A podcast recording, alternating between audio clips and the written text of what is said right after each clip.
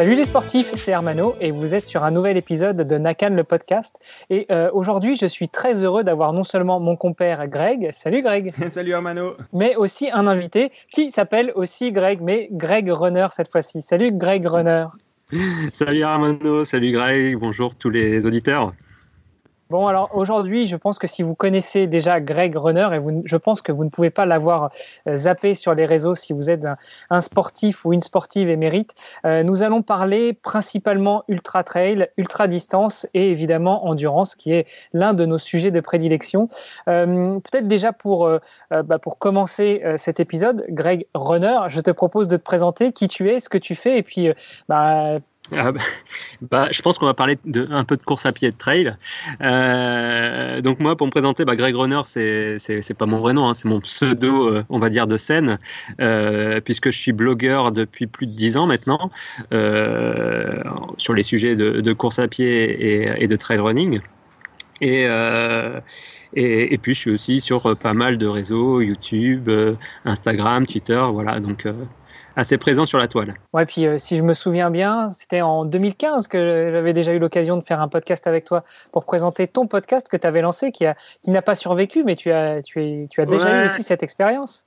Effectivement, alors un peu euh, avant-gardiste sur le, le, le sujet, puisque euh, bah, c'était à l'époque où les podcasts n'étaient pas aussi euh, populaires qu'aujourd'hui. Et puis, euh, bah, à un moment, ben, quand on est tout seul, c'est dur d'être sur tous les supports. Et ben, il a fallu choisir. Et, ben, j'ai- je préfère rester sur le blog où ça permet d'avoir euh, une plus grande liberté d'expression et puis euh, et, euh, qui est plus facile aussi à organiser puisque quand on fait euh, du, du podcast, faut être plutôt euh, dans un endroit où il n'y a pas trop de bruit, où il, il faut être capable de pouvoir faire dire les choses sans en oublier, qu'il y a quand même euh, une sorte de de, création filaire, alors que sur le web, euh, bah, si on a oublié d'écrire quelque chose, hop, on retourne sur l'article, on, refait une mise à jour, et puis voilà, il n'y a, pas de souci. Je trouve que le, blog est un peu plus euh, souple et malléable et correspond plus à ma vie, euh, qui est toujours un peu à droite à gauche, plus les enfants qui font toujours un peu de bruit derrière. Donc là, je profite de la sieste pour vous parler. Mais s'il y a du bruit d'un coup, c'est que la sieste est terminée. Bon, c'est sympa parce que tu nous dis ça et je crois que tu as opté pour la même solution que moi, c'est-à-dire enregistrer cet épisode sur la terrasse. On plante un peu le discours pour nos auditeurs. Donc tu dis que le podcast, il faut se mettre dans un endroit plutôt calme, plutôt à l'abri et on entend d'un un moment les oiseaux qui, chantent, euh, on entend aussi un petit peu le vent qui souffle dans le micro. Voilà, chères auditrices, chers auditeurs, j'espère que vous apprécierez ce confinement au soleil avec notre invité. Euh, Greg, de ton côté, bah, on, t'a pas encore trop entendu. Euh, J'imagine que tu connais déjà Greg Runner, bien évidemment. Oui, alors euh, c'est ce qu'on disait en introduction de ce podcast. Euh, moi, je le connais de manière numérique et à travers les réseaux, mais c'est vrai que c'est la première fois qu'on qu'on discute. Alors, j'allais dire en vrai, mais c'est pas tout à fait en vrai euh, au vu des conditions, mais qu'on peut euh, échanger directement. Mais par contre, c'est vrai que ça fait de nombreuses années euh, que je suis euh, contenu et puis euh, son activité sur les, les réseaux. On a commencé à bloguer à peu près en même temps, je pense. Euh, moi, j'avais lancé la, la, partie vraiment dédiée au triathlon de nakan.ch en 2009. Je crois que c'est à peu près la période à laquelle euh, euh, Greg a aussi commencé à, à être actif euh, là-dedans. C'est exact. voilà, ça, ça, commence à faire un, un certain nombre d'années. Hein. Ouais, on, que... on, est des vieux. Voilà, exactement, des vieux. Mais pour l'instant, on tient encore en place. Ah bah ouais. Les dinosaures de la runosphère euh, blogastique. C'est ça. ça. Euh, écoute, maintenant que les présentations sont faites, ce que je te propose, c'est peut-être de rentrer direct dans le vif du sujet.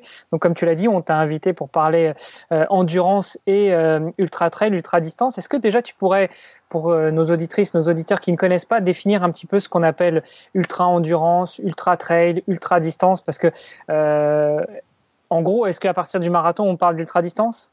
Ah, alors là, c'est la question piège. euh, parce que déjà, enfin, rien que les, les différentes organisations officielles ou officieuses, parce que euh, c'est un peu compliqué le monde du, du trail, parce qu'il y a des euh, organisations qui sont un peu imposées d'elles-mêmes euh, et pas forcément euh, par les voies euh, officielles comme les fédérations nationales. Euh, on va dire que globalement, l'ultra, ouais, ça va être euh, au-delà du marathon. Euh, si on prend vraiment la définition de départ qui était euh, le marathon euh, sur route et après quand on part sur euh, une distance de 50 km sur route toujours hein, sans parler de dénivelé on est déjà dans l'ultra donc si en plus on rajoute du dénivelé Je crois même qu'on peut parler, donc on peut donc parler d'ultra trail au-delà de, de, 30 km déjà.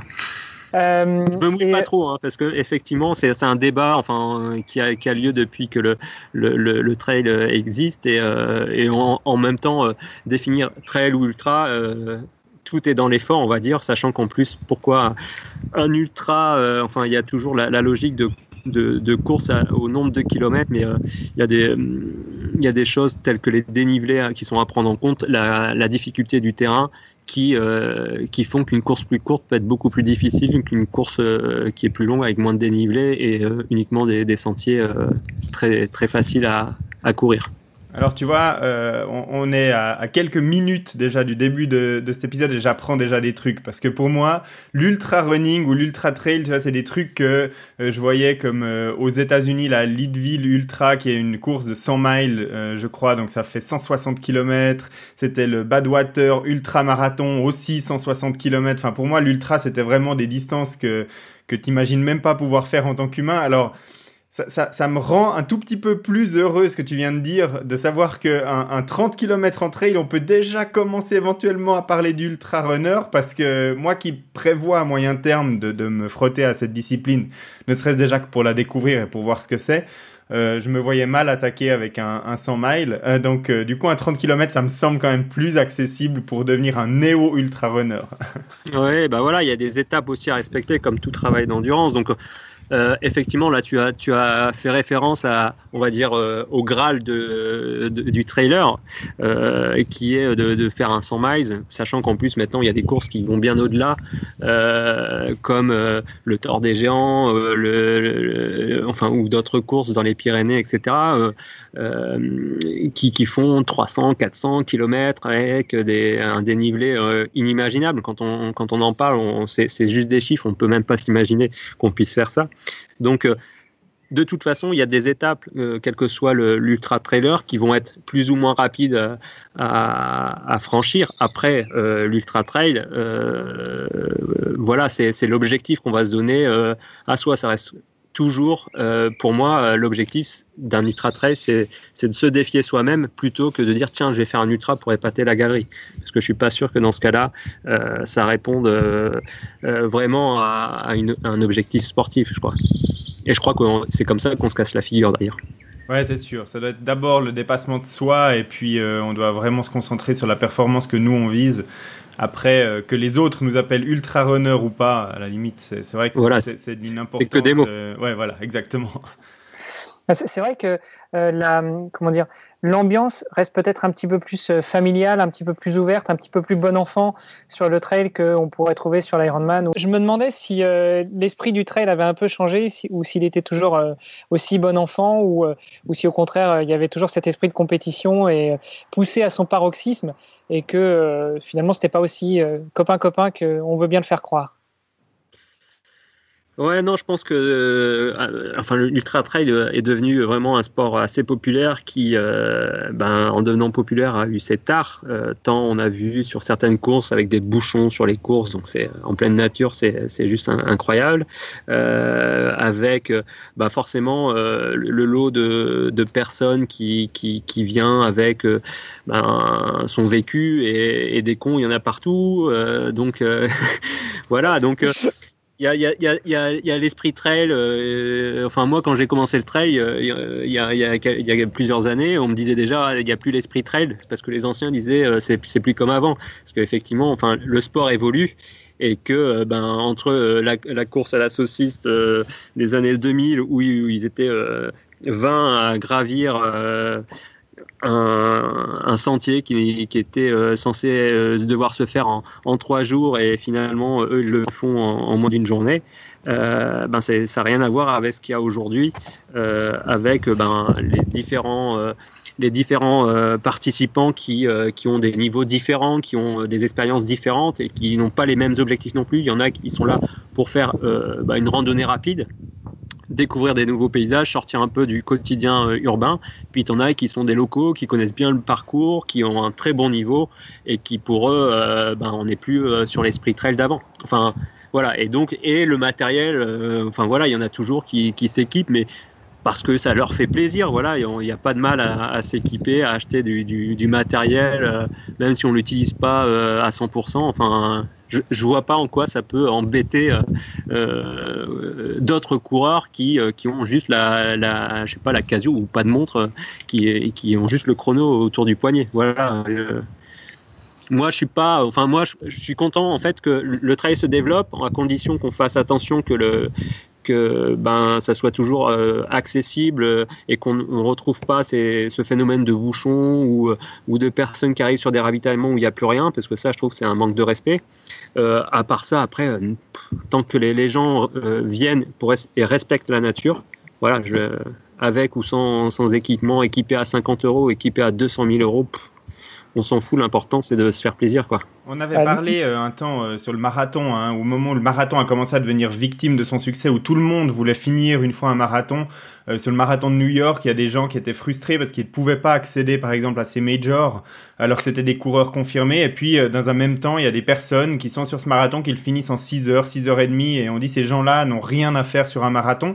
Est-ce que pour toi, il y a quand même une partie de gens qui sont sur les trails et puis qui sont vraiment des touristes qui n'ont pas leur place là? Alors, il euh, y, en a qui sont des, enfin, des touristes, il y en a, enfin, on peut dire, qu'est-ce qu'un touriste déjà?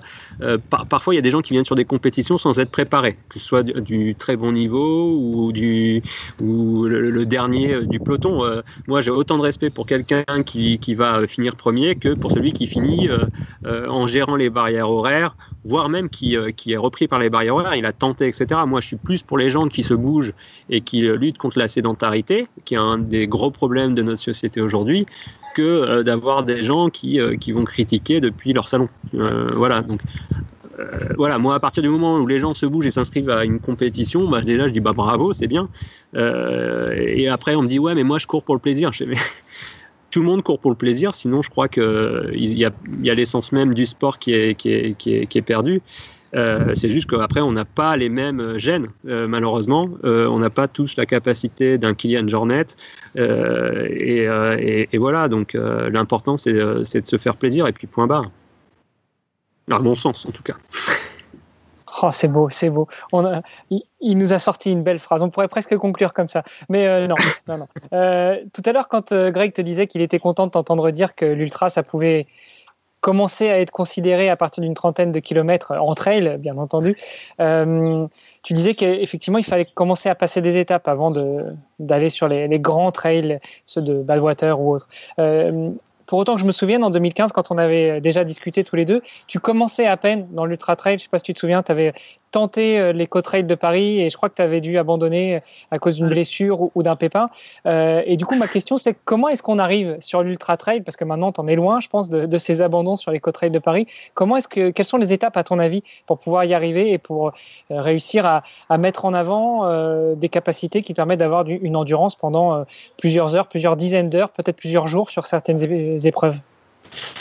Alors, moi, j'ai commencé le trail exactement en 2012 sur le Cross du Mont Blanc. Et, euh, euh, du coup, j'avais découvert, donc c'était 23 km avec je sais plus combien de mètres de dénivelé. Il avait fait super chaud. On finit sur un versant euh, exposé au soleil. on finit sur une arrivée où on monte. Et euh, moi, j'avais des crampes partout. Euh, euh, je me suis dit, mais c'est pas possible. Moi qui adore la montagne, j'étais un peu déçu de ma prestation de ne pas avoir couru tout le temps. Enfin voilà, je passais vraiment de la route au trail, donc je découvre vraiment cette activité.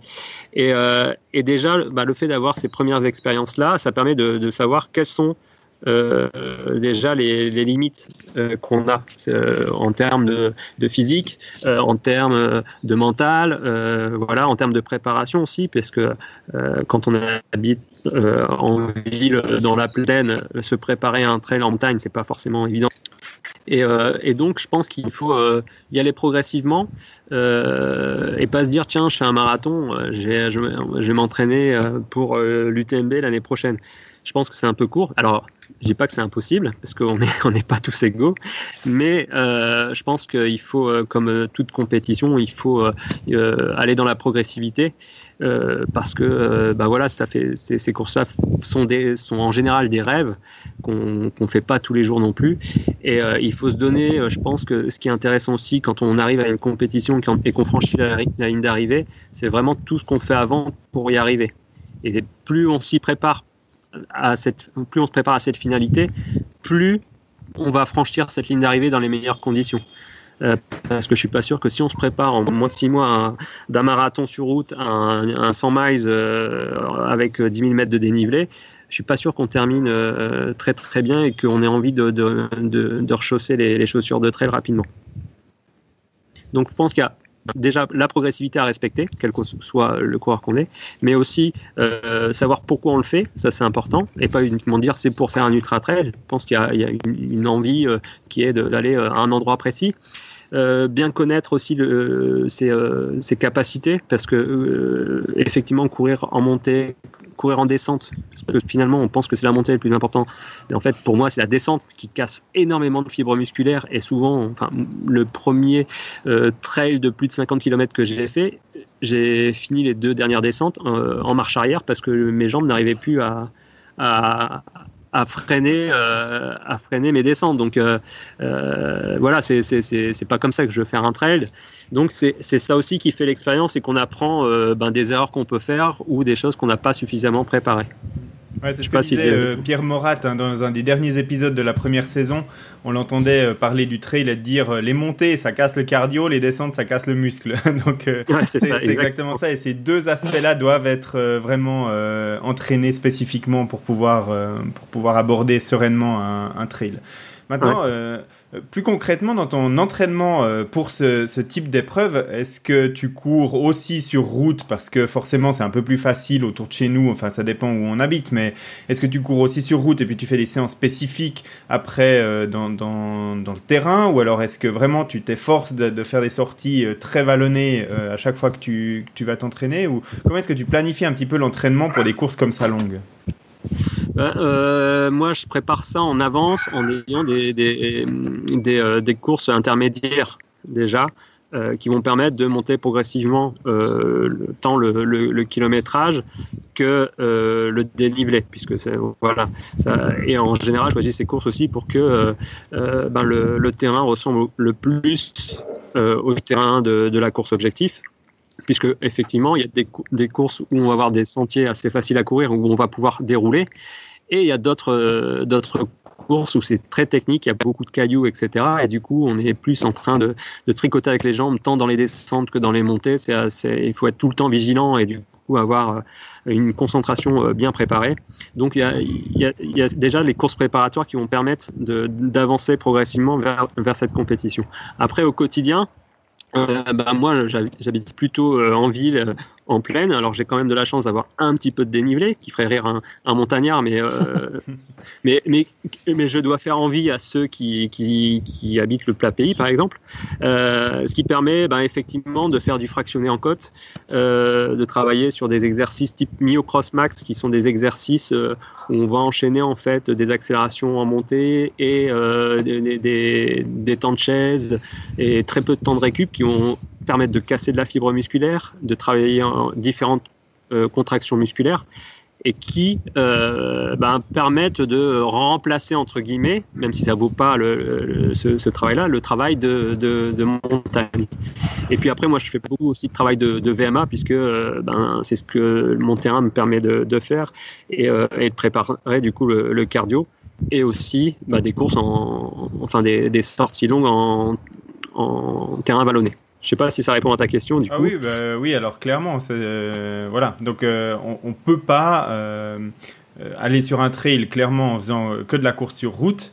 Toi, tu le dis, enfin comme moi aussi, hein, j'habite assez mmh. proche de la forêt, j'ai pas mal de, de, de, de, côtes autour de chez moi. Hermano peut en témoigner parce qu'il était venu courir autour de chez moi. Et là, il y a vraiment de quoi s'entraîner aussi pour faire de, de la côte. Mais quelqu'un qui habite Paris ou euh, des, des, zones qui sont extrêmement plates. Euh, voilà, ce sera un petit peu plus difficile de trouver des, des, endroits appropriés. Donc voilà, il n'y a, a, pas de solution autre que alors s'entraîner éventuellement en faisant de l'endurance sur route la semaine et puis le week-end se déplacer un peu pour aller dans des, dans des terrains plus proches de ceux de la compétition. Quoi. Ouais, exactement. Et, et, alors, et le terrain, c'est une chose, euh, mais il y a aussi l'aspect conditions climatiques. Alors les conditions climatiques effectivement sont, euh, sont enfin jouent beaucoup. Alors euh, certains arrivent à s'adapter assez facilement. Euh, moi, je, sais, par exemple que je, je supporte pas la chaleur. donc dès qu'on arrive entre midi et, et, 17 heures, c'est le moment où en général sur des trails ou des ultras, je suis pas très bien. je cherche l'ombre, je me rafraîchis un maximum, je bois beaucoup, donc l'estomac prend, prend prend cher aussi. Et, euh, et c'est, euh, je sais que c'est le moment où que je vais apprécier le moins. Par contre, dès que les températures euh, descendent, ben c'est, super agréable pour moi. Je retrouve mes jambes et, et ça part. Donc euh, euh, après, d'autres personnes vont, vont adorer, vont être des chameaux, ils vont, euh, ils vont pouvoir courir des heures en buvant juste une flasque et, et, sous un soleil de plomb. Donc ça, je suis admiratif. Mais, mais voilà, on n'est pas tous égaux encore une fois, et, et c'est pour ça qu'il faut vraiment apprendre à se connaître pour pouvoir gérer au mieux ben, les difficultés qu'on peut rencontrer, qui sont sont pas forcément liées directement à soi, qu'on peut pas en plus gérer que par le fait de, de, euh, ben de, de, prendre les choses en compte et de, de faire au mieux. Quoi. Alors, euh, à, l'instar de l'Ironman, euh, pour euh, contenter quand même notre ami Greg à ma droite, je crois que l'Ultra Trail, c'est aussi beaucoup de gestion de, sa course, beaucoup de gestion, tu l'as dit, de soi-même, de ses émotions et autres. du coup, le fait que tu nous dises qu'entre midi et 17h, tu n'es pas le plus efficace, est-ce que c'est pas justement ce créneau-là que toi, tu devrais choisir pour, pour opter pour les pauses, les repos et autres, pour pouvoir carburer après la nuit quand les autres, eux, font la sieste? Bah, euh, la pause, la pause. J'ai envie de dire que quand on fait la pause, on n'avance pas. Donc, euh, euh, la pause, d'accord, mais moi j'essaie de passer le moins de temps possible au ravito, de prendre ce qu'il me faut, et puis je préfère encore marcher, et, mais avancer, que de, de, rester à un endroit et, attendre. Après, bah voilà, ça m'est déjà, enfin j'ai déjà eu effectivement des abandons, alors plus sur route, notamment il y a, il y a quelques années sur le 5 km de Belvès où il a fait super chaud alors qu'on était au début avril. Il avait fait plus de, il avait fait 38 degrés euh, alors que deux jours avant, on dépassait péniblement les 20. Du coup, euh, très peu de temps pour s'adapter et puis on courait sur route euh, sous le cagnard sans ombre. Moi, j'ai pas, j'ai pas supporté, j'ai explosé. Hein. Bien que j'avais fait en plus des pauses vraiment à l'ombre euh, avec de l'eau, de la glace, etc. mon corps a dit non, non, ce sera pas cette fois-ci. Et du coup, j'ai préféré mettre le clignotant parce que de toute façon, j'arrivais même plus à marcher. Voilà. Donc voilà. Après, bah, je connais, je connais mes limites. quand on annonce ah bah il va faire de la pluie sur un trait, je suis ah bah c'est cool. et puis voilà. Et, euh, et, euh, et, puis, et puis on fait avec. Hein. Ça, voilà, ça n'empêche pas de, prendre du plaisir. Faut juste. Euh, bah, du coup, je vise plus les podiums, quoi. Alors, on, apprend à gérer hein, sur triathlon aussi hein, toutes les conditions météo. On en parlait encore dans un épisode récemment euh, au niveau du mental. Comment est-ce qu'on fait si tout d'un coup la course est sous la pluie et puis qu'on avait prévu du beau, etc. Mais c'est vrai qu'on s'attend à, à, rencontrer toutes les conditions possibles le jour de la course. Mais en trail particulièrement, la montagne, on sait ce que c'est. Euh, tu peux rencontrer en fait toutes les météos possibles sur Terre en trois heures, quoi. Donc, euh, il bah, faut... exactement. Et c'est pour ça que le sac fait 3 kilos, parce que finalement, on, a, on part avec un short et un t-shirt, et puis d'un seul coup, on est en train de grelotter euh, parce qu'il est en train de neiger ou grêler, et du coup, on doit mettre toutes les couches qu'on qu'on pensait jamais utiliser euh, pendant la course. Euh, et puis, euh, trois heures plus tard, bah, à nouveau avoir trop chaud. Enfin voilà, donc euh, il y a aussi cet aspect-là qui, qui, est à prendre en compte, c'est de, de, se dire, ouais, il faut, faut pas lésiner sur, euh, sur le, bon matériel à avoir euh, pour pouvoir euh, faire face aux intempéries. Parce que quand il y a un orage ou, ou des grêles ou de la neige qui tombe et qu'on passe un col à ce moment-là, plus les rafales de vent, on a intérêt à être bien équipé parce que juste avant, on a bien transpiré et d'un seul coup, avoir un vent froid dans le dos, c'est pas évident si on reste en t-shirt. Ouais. Alors c'était un petit peu la suite logique hein, de la discussion que moi je voyais, c'était maintenant au niveau du matériel parce qu'en tant que triathlète, je veux dire que je m'inquiète relativement peu de mon matériel et de mon ravitaillement sur une course. Je mmh. me base en grande partie sur l'organisation qui va euh, me donner du ravitaillement. Alors si c'est par exemple une course de type euh, demi-Ironman ou Ironman, il y aura du ravitaillement sur le vélo et puis ensuite sur la course à pied. donc du coup au niveau de l'alimentation, à moins que j'ai besoin de choses spécifiques, bah, j'ai pas besoin de, de m'en occuper plus que ça. Je cours ça c'est parce que t'as pas fait en brun. Je, ouais voilà, mais je, je, je cours pas avec un sac à dos, je, donc dépend de l'organisation. En trail c'est un petit peu différent, les, les ravitaillements sont suffisamment espacés pour qu'on puisse pas être en en, full dépendance en fait de, de, ces euh, ravitaillements. Tu dois emmener, tu l'as dit aussi avec toi, des habits, etc. Donc en gros, euh, sur un trail de, de 30-50 km ou euh, plus long, qu'est-ce qui sont les, les éléments essentiels qu'il y a dans ton sac à dos et les incontournables?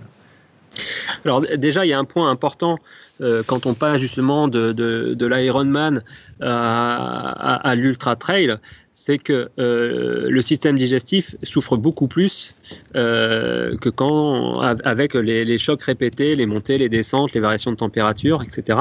Euh, et du coup, il y a toute la partie justement en, préparation qui consiste à comprendre comment son système digestif fonctionne et, trouver la meilleure alimentation, tant liquide que solide, pour, euh, pour pouvoir tenir plusieurs heures avec euh, ben, euh, ce qu'on lui, fait subir.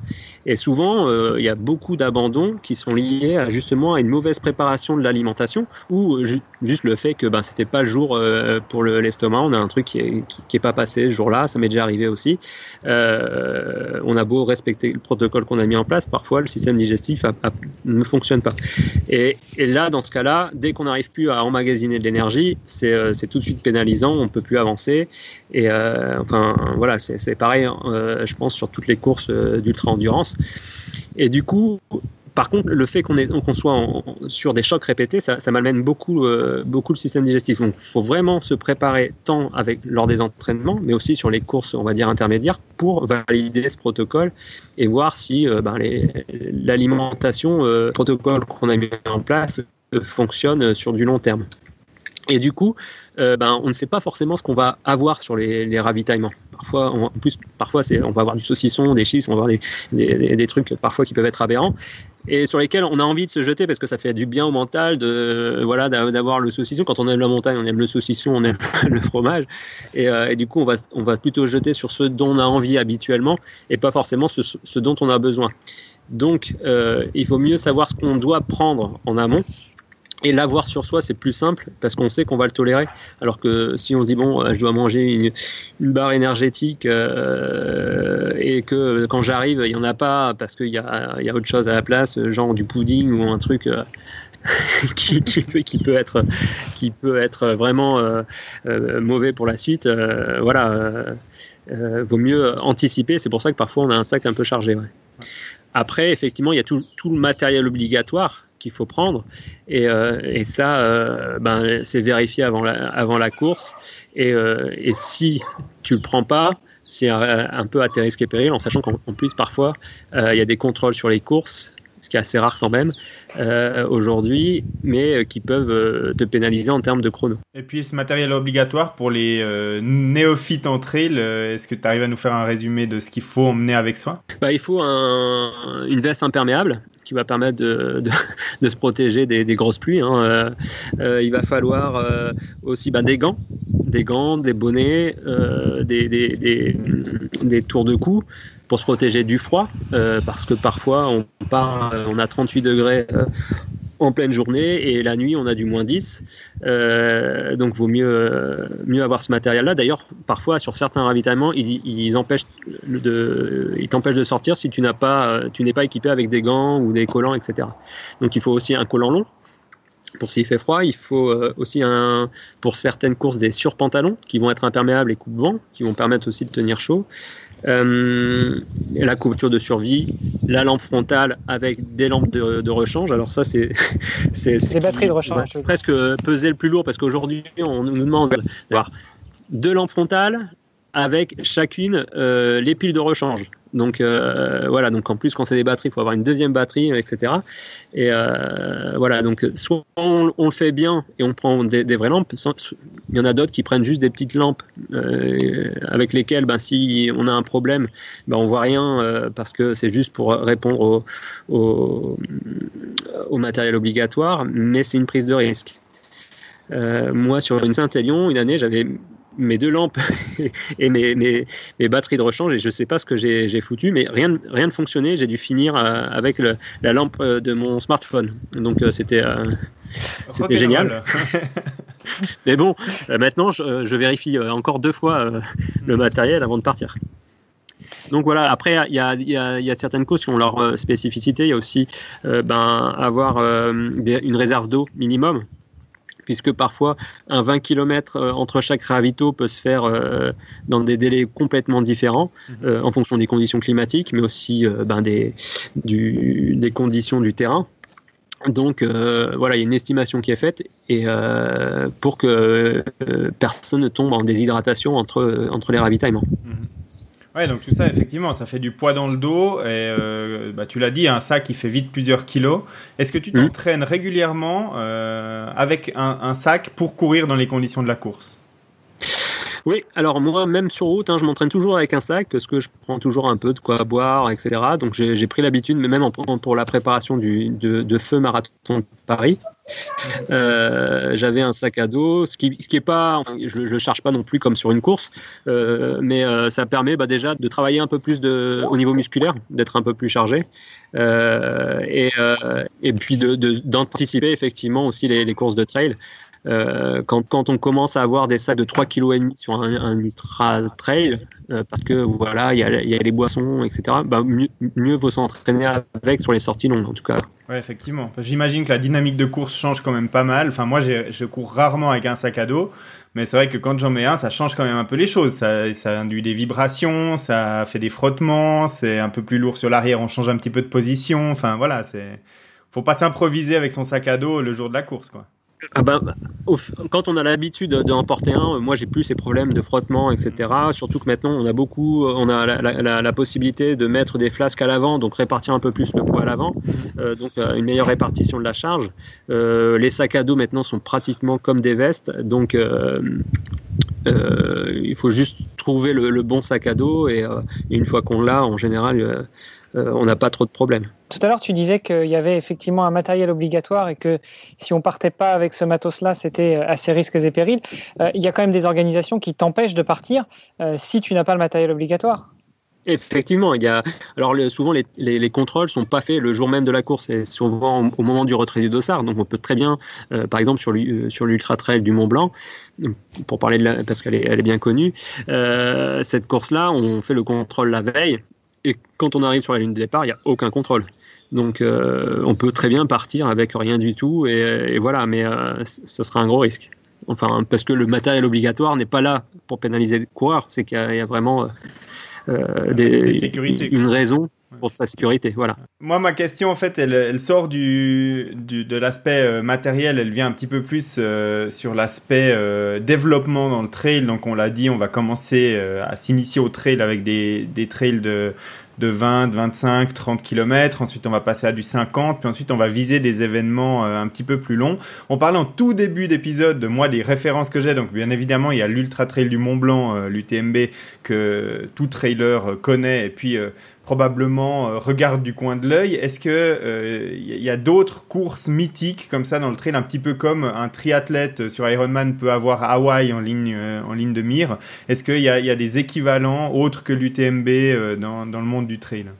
Il y, en a plein, il y en a plein, il y a, plein de courses qui font rêver. rien qu'en France déjà, moi il y a encore plein de courses que j'aimerais faire en France, voilà, mais bon, il y a que 52 semaines euh, et, moins quand il y a confinement. Euh, euh, et puis on peut 2020, il n'y aura pas beaucoup de semaines. Hein. c'est ça, ouais. et puis et puis et puis on peut pas faire un ultra trail toutes les semaines non plus. Donc c'est voilà, il faut il faut choisir. moi, il y, en a qui me font rêver. Ça fait 3-4 ans que je, que, que, je veux, que je veux les placer dans mon planning, mais entre le planning familial, le planning, le planning professionnel et, et aussi sportif, il bah, faut faire des choix.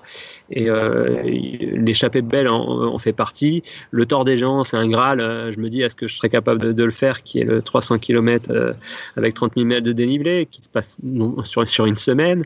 Euh, on m'a beaucoup parlé de la diagonale des fous, qui, est, une, course qui, fait rêver. Moi, euh, pas trop. Parce que euh, justement, comme, comme, je résiste pas très bien à la chaleur, alors chaleur plus humidité, je pense que j'exploserai très rapidement.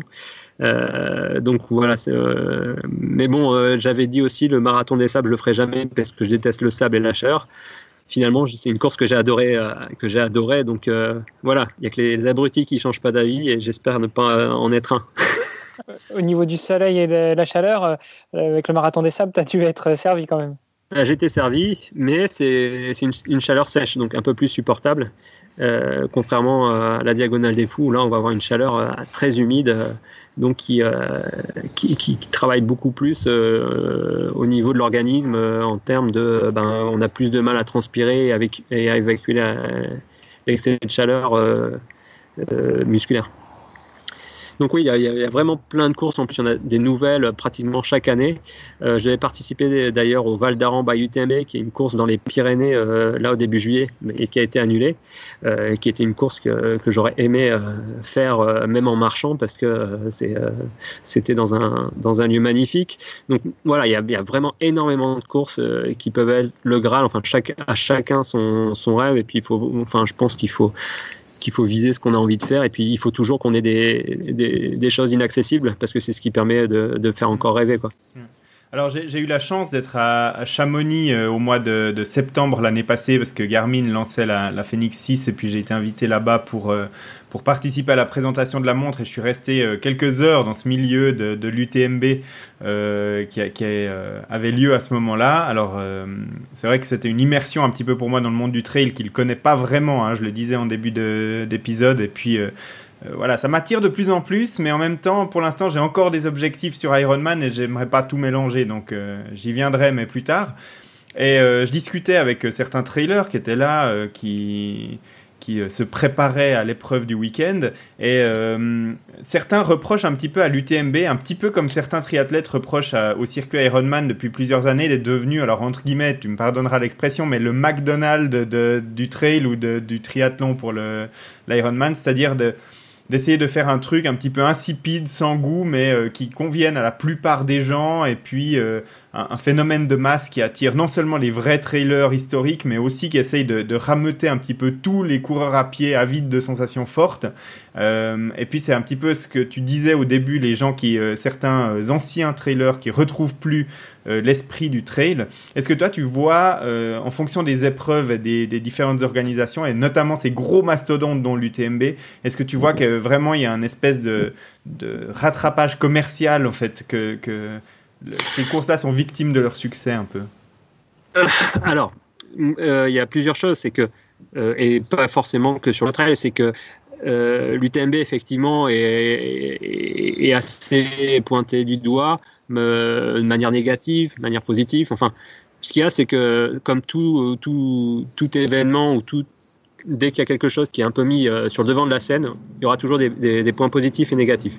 Pour moi, l'UTMB, ça reste euh, positif dans la mesure où ça permet de euh, populariser le trail et, de le faire découvrir. Aujourd'hui, quand je dis à quelqu'un, euh, bah, je fais du, de la course à pied et, et l'ultra trail, ah ouais, ultra trail, c'est l'UTBM, UTMB, ça pas trop, mais la course autour du, Mont Blanc là. Voilà, les, gens arrivent en tout cas à mettre une image sur ce que je fais euh, par rapport à cette course-là. Et il serait incapable de citer une autre course. Donc déjà, je trouve que c'est pas mal parce que cette course-là, elle permet de, ben, de, de, populariser ce sport, en tout cas. Et puis effectivement après, euh, alors le McDonald's, je trouve ça un peu dommage parce qu'il y a quand même euh, chez McDonald's il y a quand même une notion de malbouffe. L'UTMB, ça reste quand même l'organisation de sport. Euh, alors effectivement, c'est dur de s'y inscrire, c'est dur euh, que c'est très médiatique, etc. Euh, N'empêche qu'il y a toujours autant de monde, voire plus, qui s'inscrit, au point qu'il faut mettre des nouveaux barèmes pour, euh, pour essayer de satisfaire le maximum de personnes et que ces gens-là qui, euh, qui, critiquent un peu l'UTMB s'inscrivent aussi. Donc à un moment, voilà, et on peut pas. Et, et, si c'est vraiment ça les dérange, je pense qu'il y a suffisamment de, de trails et d'ultra en France pour aller trouver un trail qui va euh, faire moins de, de, de, 300 euh, participants. Euh, moi, je, devais participer à un, trail de, 200 bornes dans le Périgord où il y avait moins de 300 participants sur l'ensemble des courses. Et je pense que ça allait être très convivial et, et qu'on était très loin de l'ambiance de, de l'UTMB sans que ça soit pour autant désagréable. Donc voilà, je pense qu'il faut, si on n'est pas content d'une course, ben on passe sur une autre. Il y a il y a le choix quoi. Ouais, exact. Mais par contre, alors euh, l'UTMB, ça reste un vrai trail, ça reste une euh, course difficile, ça reste quand même un monument, euh, malgré le fait qu'effectivement il y a peut-être un petit peu beaucoup de monde maintenant dessus et qu'ils doivent limiter, un petit peu comme les grands marathons ou les Ironman, limiter le nombre d'inscriptions, mais ça reste quand même une, une belle course. Tu nous confirmes ça? Ah, c'est une, une, course magnifique. Euh, moi, en plus, j'y ai participé en 2017, donc euh, année où il y a eu euh, de l'orage, de la grêle, de la neige, etc. J'ai fait plusieurs chutes qui m'ont forcé à me dire bon, on va se calmer un peu et on va finir en marchant pour pas pour pas pour pas qu'il y ait un accident grave qui se produise, mais ça reste un excellent souvenir euh, malgré tout. Et euh, quand j'ai franchi la ligne d'arrivée, j'étais content de, l'avoir fait et d'y arriver. Euh, non, ça reste. et puis l'ambiance, l'ambiance est quand même magique aussi. Donc voilà, il y a vraiment tous les, habitants sur le parcours qui, sont là pour encourager en permanence. donc, comme sur d'autres trails, mais voilà, il y a l'ambiance en tout cas Chamonix qui devient la capitale du trail le temps d'une semaine. Euh, et, tout le monde est là pour faire la fête euh, et, c'est ça qui est génial aussi. Alors ça je confirme, hein. l'ambiance dans Chamonix elle est vraiment... Euh, si, vous aimez les trailers et puis vous retrouvez ensemble et puis vivre un, événement comme ça, bah, pour y avoir goûté, ça, ça je confirme. Hein. Il y a le village, tout le monde se croise dans, la, dans les rues de Chamonix, se salue, discute d'anecdotes, il y a des gens de tous les pays du monde, enfin, c'est vraiment la grand-messe. quoi.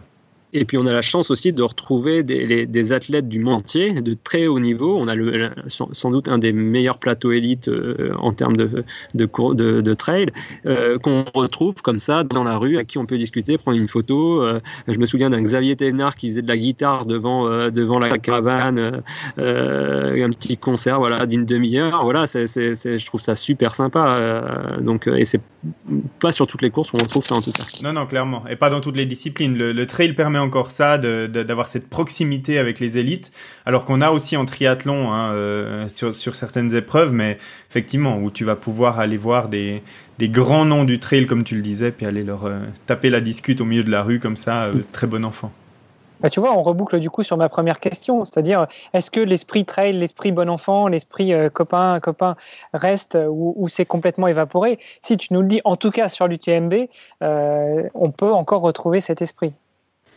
L'esprit trail, après, il faudra définir ce qu'est l'esprit trail, parce qu'on en parle beaucoup, mais, mais qu'est-ce que l'esprit trail? Je pense que chacun a sa définition, en fait, et que euh, c'est pour ça aussi que certaines courses sont pointées du doigt, parce qu'on va avoir une définition euh, différente de, de l'organisateur de la course, et, euh, ou même des participants. Donc, à, chacun, à chacun de trouver, en fait, son bonheur. voilà. et puis, et puis de, de, profiter, ça reste du sport, il n'y a aucune obligation. au contraire, quand on va sur un ultra ça veut dire qu'on peut sortir de chez soi. Donc autant en profiter. En plus, dans, des coins en général plutôt sympas. Donc euh, on sait pas, c'est pas des cours sur euh, le périphérique de Paris, par exemple. Donc euh, voilà, autant autant en profiter. Mais je pense que le but, c'est quand même de respecter bah, les gens et, et, de respecter la nature. au moins, ça, c'est un point essentiel parce que les, les néo-trailers ont pas mal été critiqués euh, parce que voilà, ils balançaient leurs euh, emballages de barres énergétiques. Euh, il y avait des, certains trails sur lesquels, après la journée de la course, on retrouvait des tonnes et des tonnes de déchets et puis des gens qui respectent pas la nature. Je pense que l'esprit trail, euh, même si j'en suis pas un, pour moi ça commence par le respect de l'environnement dans lequel on évolue. Et donc euh, autant que sur mon vélo je vais pas balancer mes bidons vides ou mes, mes emballages de, de barres énergétiques, je dirais presque encore moins, je vais le faire en pleine nature, mais déjà que ça me viendrait pas à l'esprit de le faire sur la route, donc euh, voilà, en pleine montagne, c'est clair que ça m'arrivera pas et ça, ça m'horripile à chaque fois que je vois ces emballages sur le bord du chemin euh, dans la nature. Oui. Alors après, faut, faut, savoir aussi, parce que dès qu'il y a un emballage par terre, enfin oh là là, euh, euh, il, il respecte rien. Aujourd'hui, moi, je trouve qu'il y a pratiquement plus d'emballage sur les, sur les trails. Et quand il y en a, je, je, suis sûr que c'est un emballage qui tombe du sac. C'est pas un emballage qu'on a jeté euh, volontairement. Ouais, Euh, voilà, on essaie de mettre dans une poche et puis la poche est mal fermée, ça tombe. Ou parfois on essaie de prendre un truc dans la poche et pouf, il y a tous les emballages qui sortent sans, sans qu'on s'en rende compte. Donc voilà, je pense qu'aujourd'hui c'est plus des accidents euh, comme ça. Et puis eh ben, quand on passe derrière, euh, ça prend deux secondes de se baisser et de se ramasser si on s'est bien préparé. Parce que Mhm. sinon après ça déclenche les crampes. Mais, mais ça, c'est parce que c'est parce que maintenant, tu es beaucoup plus rapide qu'avant et du coup, euh, tu n'es plus dans la masse des coureurs qui balançaient les papiers, c'est ça? Ça dépend les courses, ça dépend les courses. Euh, sinon, ma question de tout à l'heure m'est revenue. Je disais qu'à l'instar euh, de l'Ironman, où euh, Greg disait qu'il n'y a pas trop à penser à son matériel, euh, au niveau du parcours aussi, il y a certains changements entre le trail et euh, le triathlon. Dans le triathlon, tout est balisé, chaque arrêt, enfin chaque, euh, chaque croisement, tu as quelqu'un qui, qui balise et qui te dit il faut aller à droite, à gauche, tout droit, il faut pas tourner ici, etc. Pour ceux qui nous écoutent et qui connaissent pas forcément le trail et encore moins l'ultra trail, on n'est quand même pas toujours très loin de la course d'orientation. Euh, alors, euh, je suis pas d'accord parce que on- je trouve que les, les, trails sont très très bien balisés justement. Il y a que moi qui arrive à chaque fois à me paumer sur une course à un moment, euh, même quand c'est parfois je dis Ah, oh là là ils ont mal balisé ça, le truc, je reviens et, et je vois une grande flèche bien tracée et tout, je, je suis vraiment nul. Euh, voilà, c'est parce que en fait euh, moi j'ai tendance à déconnecter. Et du coup euh, si je vois un chemin qui descend, je vais aller à fond dans la descente alors qu'on devait prendre à gauche euh, juste avant, mais euh, à un moment ça m'arrivait sur toutes les courses, là j'essaie de, de bien respecter les les, parcours maintenant. en général, euh, c'est assez rare que les, les, soient mal balisées. On est plus euh, victime de débalisage sauvage maintenant, euh, parce que justement, il y en a qui disent ouais, la nature est un peu trop piétinée, etc. Mais bon. Enfin voilà, chacun son, approche de l'accès à la nature, mais en, termes d'organisation, en tout cas, c'est plutôt bien balisé et il faut vraiment être un peu comme moi pour, pour se perdre. Mais on s'en rend compte très rapidement en plus. Oui, j'imagine que quand tu vois plus de lumière euh, en pleine nuit ou quand tu vois plus, tu n'entends plus les pas des autres, tu te dis qu'il y a un problème. Bah, sur Ultra, en fait, tu peux très vite te retrouver tout seul. Enfin, ça dépend aussi à, peu près où tu te retrouves, mais il y a, des- moments je me dis, tiens, euh, euh, sur, le, sur l'UTMB, hein, qu'on, dit, euh, c'est, une course de masse, il y, a, y, a y a des moments, je dis, ouais, tiens, je suis en train de faire ma sortie longue du week-end, là, il n'y a personne depuis une, de- une demi-heure. Voilà, et puis d'un seul coup, pouf, on va tomber sur, sur, sur 50 personnes d'un coup parce que, je, je sais pas, tout le monde a voulu s'arrêter à un moment. voilà. Alors, euh, euh, très rapidement, parce que finalement, ça fait presque une heure qu'on discute d'Ultra Trail, euh, mais on n'a pas trop parlé des distances, si ce n'est que tu nous as dit que c'est à partir d'une trentaine de kilomètres en trail, on pouvait commencer à parler d'ultra. En moyenne, un ultra, ça, se compte en combien de kilomètres? Bah, il y a, y a toujours, il y a, une sorte de standard, on va dire, qui s'est mis en place sur les grosses courses, qui est le 100 miles, donc 170 km, mais avec des dénivelés différents qui vont être de, l'ordre de euh, allez, euh, 3005 pour les plus plates à, plus de 12 000 pour celles qui sont vraiment euh, euh, qui ont vraiment du dénivelé. On va dire ça, ça va être un standard. Après, bah, tout dépend euh, du lieu, euh, parce qu'un ultra trail euh, dans, les Vosges va pas être le même ultra trail que dans les Pyrénées, ça c'est sûr, ou, un ultra trail en Bretagne ne va pas être le même qu'un ultra trail dans les Alpes. Donc voilà, il faut faire avec le terrain. Mais en général, on, a du 100 et du 100 170 km. On a aussi pas mal de courses qui sont entre 70 et 90 km. Et puis après, en, en plus accessible, on a du 20, 30, 45, euh, voilà, ou 50, voilà, qui, euh, enfin, en fait, on y en a pour tous les goûts. Ouais, parce que pour faire du 100 miles, pour l'instant, moi, je vois pas comment je peux survivre sans avoir la tente de camping, le réchaud et tout le matos dans le sac. Donc, euh, on va commencer par plus court et puis ensuite, on, on verra pour plus long. hein. Euh, mais moi-même sur la ligne de départ, je me dis, mais 170 km, comment c'est possible Qu'est-ce Et- que je fous là Voilà, ouais, c'est un peu Ouais, ça. c'est un petit peu comme au départ d'un Ironman, quoi. On- Voilà, mais, euh, mais ça se fait. Ouais, et, euh, et, et en termes de temps, du coup, sur euh, une distance, allez, sur la distance moyenne des 100 miles, euh, on a, euh, on a une, une variation entre combien et combien, entre le, le premier et le dernier, plus ou moins?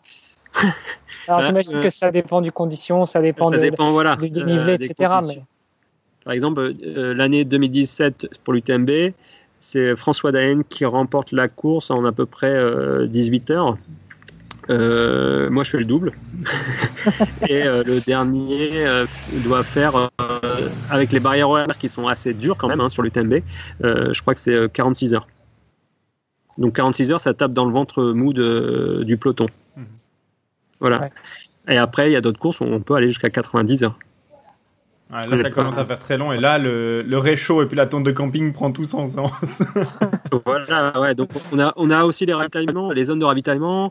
Euh, il y a des zones, on va dire, euh, un peu camp de base où on a des, des, des lits de camp où on peut se poser, faire une sieste d'une heure ou deux quand on n'a pas la, la, barrière horaire aux fesses. Donc, mm. sur ces courses-là, ou qui sont plus accessibles, on va, on va, dire en termes de niveau, ben, on peut effectivement prendre plus le temps de, de faire la course sans s'épuiser, en pouvant se reposer, bien s'alimenter, prendre le temps de s'alimenter avant de repartir. C'est une autre manière de gérer les courses, sa course. Donc, pareil, voilà, c'est en fonction de ce qu'on recherche. Effectivement, ouais. Donc, il y, en a vraiment, comme tu le disais tout à l'heure, il y en a vraiment pour tous les goûts. Et puis, euh, en fonction de son niveau, on choisira ses courses euh, pour aller progressivement. Je crois que c'est un petit peu la leçon qu'on va retenir de, cette, euh, de cet épisode. Voilà, c'est comme, comme pour, pour chaque sport, hein, la progressivité. C'est ça, comme tous les sports d'endurance, et je crois qu'on le rappelle régulièrement depuis, depuis une saison et demie maintenant avec Hermano et nos invités, bah, c'est de, d'y aller avec, avec respect en, pour les distances qu'on vise et puis progressivement et puis en laissant le temps de, de progresser dans sa discipline avant d'aller euh, chercher des mythes comme le Leadville Trail Song que j'évoquais en, première partie de ce podcast ou alors à l'UTMB pour lequel de toute façon je crois qu'il faut se qualifier sur des courses euh, avant donc on n'y va pas on n'y va pas par hasard à l'UTMB. il faut se qualifier avec des effectivement des courses euh, pour avoir les points et puis il faut, faut, arriver à être tiré au sort pour être parmi on va dire maintenant ça doit être 40% des inscrits qui ah sont tirés au sort. Donc, euh, En plus d'être qualifié, il faut avoir de la chance. Voilà, exactement. Ou alors euh, faire euh, une collecte caritative, un peu comme le, pour le marathon de Londres. Ok, donc là on a notre slot assuré, mais pour un montant quand même assez conséquent. Bah, voilà, c'est un autre défi. Le défi dans le défi. comme tu parles de défis juste avant qu'on clôture, euh, il me semble que très récemment, pendant ce confinement, tu as lancé un défi, enfin tu t'es lancé un défi et tu as lancé un défi à tes, à tes auditeurs, ou plutôt à, ton audience. Est-ce que tu peux euh, rapidement nous en parler? Et est-ce qu'il y en aura d'autres? Eh ben, euh, ouais, j'ai, bah, je tournais un peu dans mon jardin parce que effectivement, euh, enfin, j'ai un peu pris, euh, pris, pris par surprise comme beaucoup de monde. J'étais en préparation marathon de Paris. J'avais décidé cette année de, de me remettre sur le marathon pour, pour passer sous la barre des 3 heures et je visais même d'aller jusqu'à 2h55 pour, pour marquer un peu cette année. Et du coup, je m'étais entraîné, ça faisait 4 mois que je m'entraînais et que voilà, je me préparais à cet événement, bien concentré, etc. Et puis quand on a annoncé la nuit, euh, enfin le report du, du marathon de Paris, bah, j'ai commencé à chercher d'autres marathons. Et puis quand j'ai vu que effectivement tout, tout, tout allait être annulé et que, que, que la dimension euh, Covid-19 était bien plus pesante que ce que je pouvais penser, euh, bah, j'étais enfermé avec un jardin. J'ai eu la chance, j'ai la chance d'avoir un jardin. Donc j'ai commencé à trottiner un peu autour de la maison et je me dis mais c'est complètement débile d'en arriver là, de, de, devoir faire le tour de son jardin entre euh, en faisant bah, 7 km, 10 km, comme ça. Et en plus, me, dire que qu'est-ce que je peux faire moi pour euh, pour, euh, pour empêcher ce Covid un peu, enfin d'apporter un peu ma goutte d'eau dans, dans, ce, dans, dans, tout ce, qu'on pouvait faire pour, pour lutter contre ce virus. Et donc je me suis dit, tiens, bon, j'ai quand même une prépa marathon dans les jambes, je devais préparer un ultra trail à la suite. Euh, est-ce que je ne ferais, ferais, pas un petit défi ben, de faire un maximum de tours de, jardin et puis euh, puis après, j'ai progressivement euh, monté le projet en disant, ben, ce sera le, montant des dons qui, qui seront versés à, une, à, la Fondation du Souffle qui, qui finance différents projets de recherche, dont la recherche sur le Covid-19 qui, euh, qui ajusteront la distance que je devrais parcourir euh, autour de, de, chez moi. Et donc, bah, le, jour de la course, j'avais 120 km à, parcourir. Et sauf qu'on avait le droit, en fait, de, rajouter, en fait, encore pendant la course, ben, de l'argent. Hein. Et donc, j'ai vu la distance qui, qui augmentait au fur et à mesure. Et, donc, plusieurs fois, il m'est resté un marathon à faire. Hein. Donc c'est la première fois que, ben, quand en courant, ben, on voyait la, je voyais la ligne euh, d'arrivée s'éloigner. Euh, et, pour faire 164 km et, euh, et j'ai pu récolter presque 3000 euros pour, pour la fondation du Souffle. Et cette course-là, tu l'as baptisée l'Ultra Trail de mon jardin, c'est juste Exactement, exactement. J'ai trouvé ça vraiment excellent. Que beau projet. Euh, non seulement euh, tu t'es, euh, as montré qu'il fallait rester chez soi pendant ce confinement, et puis en plus, bah, tu as, apporté une goutte à cet océan de, de malheur en aidant un petit peu la recherche. Et est-ce que du coup, ça t'a donné des idées pour d'autres, d'autres défis comme ça, ou même lever encore des fonds pour d'autres associations dans le cadre des courses auxquelles tu vas participer?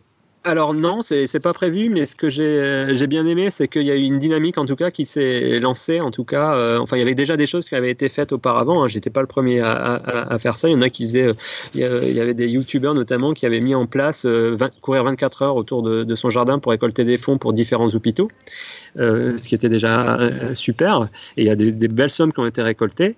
Et, moi je me disais, il y avait le côté un peu plus ultra et puis un peu défi qui m'intéressait en sur en plus une donnée que je maîtrisais pas, qui était la distance, que je trouvais sympa.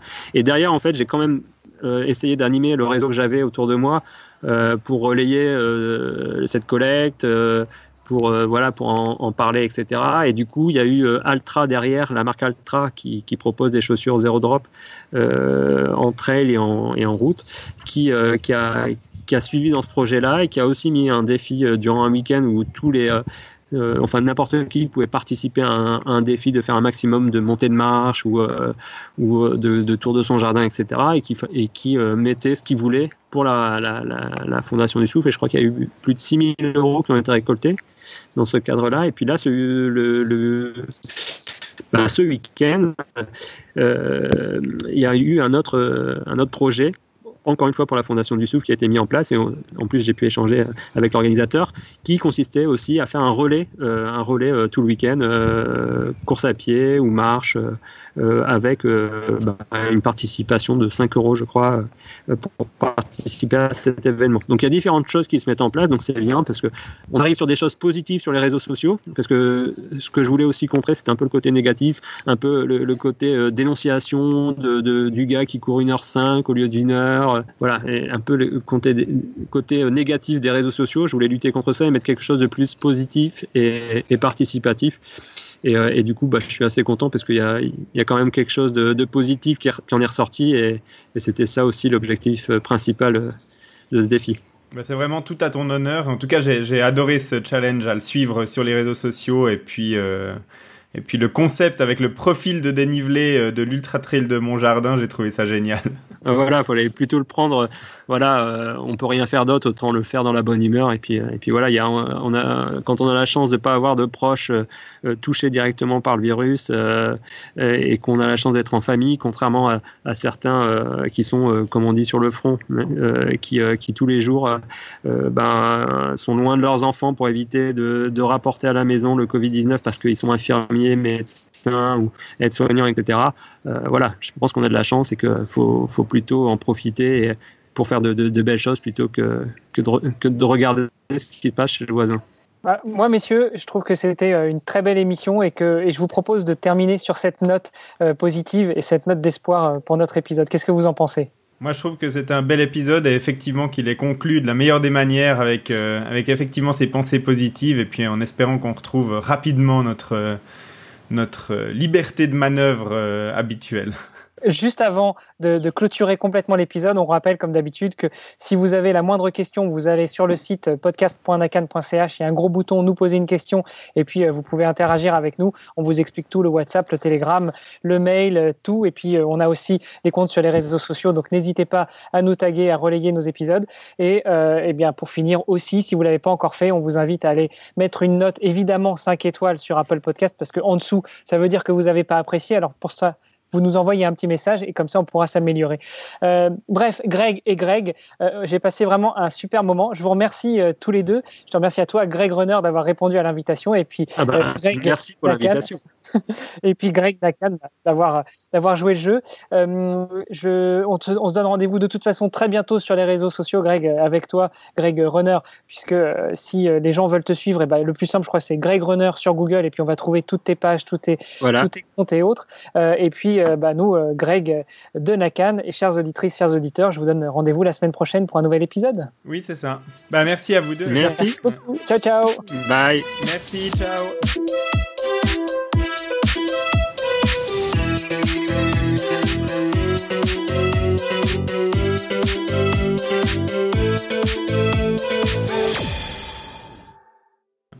Alors, euh, à l'instar du, euh, du, matériel, Greg disait que sur Ironman, on n'a pas trop à se préoccuper du matériel qu'on emmène avec soi ou même du ravitaillement. Euh, au niveau du... J'ai perdu ma question. Bah, vas-y, Greg. je, je, crois que tu avais une question sur, les, sur le bout des lèvres. Je te laisse la poser parce que j'ai perdu ma question. ouais. Bon, on coupera tout ça euh, au montage. on, fera, on essaiera de faire un peu plus sérieux. Elle, est pas, elle, est pas, mal celle-là. on la mettra à la fin en bonus.